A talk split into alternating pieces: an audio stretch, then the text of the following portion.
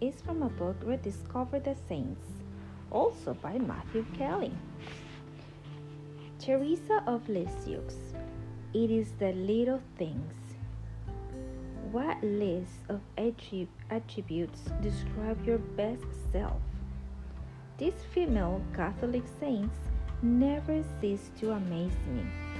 I had say say it once and I will say it again. Many of the most extraordinary women in history are Catholic saints. They were elegant and dignified, kind and courageous, confident and deliberate, humble and honest. They were strong willed and at the same time had the beauty of self control. They were incredible thinkers and prayerful giants, and their love knew no limits, as demonstrated by their empathy and compassion for others. Teresa of Lisieux is just one example of many. Saint Teresa was dead by the age of 24 she entered that cloister's life as a Carmelite nun at 15 and died nine years later. Yet few women have had have had more impact than the little flower.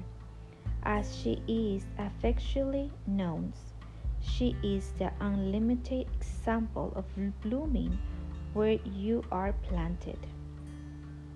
Towards the end of her life, her superiors ordered her to write her story. Teresa was reluctant. In fact, in the end of her vows of obedience had to be invoked to get her to write. Those writings became the enduring classic story of a soul, in which she outlines what she calls the little way. The essence of the little way is to do little things with great love. By pouring great love into the smallest act, Teresa discovered great joy. Mother Teresa introduced me to Teresa of Lisieux in the modern slums of Calcutta. Mother Teresa will demonstrate the power of the little way with the whole world watching. Both she and Teresa of Lisieux felt called to love those who seemed least lovable. They searched for Jesus in the faces of people the world saw as unlovable. Again, we are confronted not by complex philosophy or academic theology, but by the simple and consistent application of the gospel. This amazing woman took Jesus at his word when he told us that whatever we do for another person, we do it for him. When someone actually lives the Christian faith, it is practical, relevant, sensible, and hopeful. Mother Teresa and Teresa of Lisieux didn't waste their life caught up in the self importance of wondering what God's specific was will was for them. They knew clearly what his universe, universal will was for us all to love others by living what they knew to be the simple and universal will of God. They discovered His specific will for their days, weeks, months, and lives. Teresa of Lisieux wrote, Holiness consists simply in doing God's will and being just what God wants us to be. How would your life be different if you treated every person in your life as if he or she were Jesus? How will the world be different if we all treat each other this way? The simplicity of the gospel is powerful when it is actually li- lived.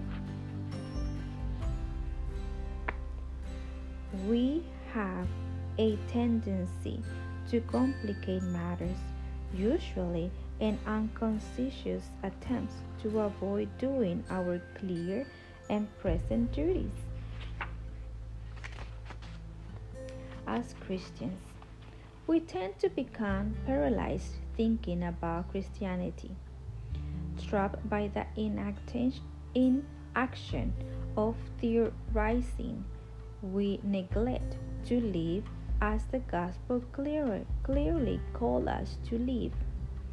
The gospel is an invitation to think differently about life, but more than that, it is invitation to live life differently. Teresa of Lisieux lived an extraordinary life by doing little things with great love. From the cloisters and the grave, she has shared these simple messages with millions of people. She is one more example of how God uses the most unlikely people to teach and lead His people. But how He chooses people for mission is not mystery. He chooses those who make themselves available to Him, those who surrender. Where do you think Teresa learned such a beautiful, practical way to love? Where did she get her hunger to love God in excellence way? Born in France in 1873, Teresa was the ninth child of Louis and Celine Martin. Louis was a watchmaker and Celine was a lace maker. And they both had successful businesses in their respective fields.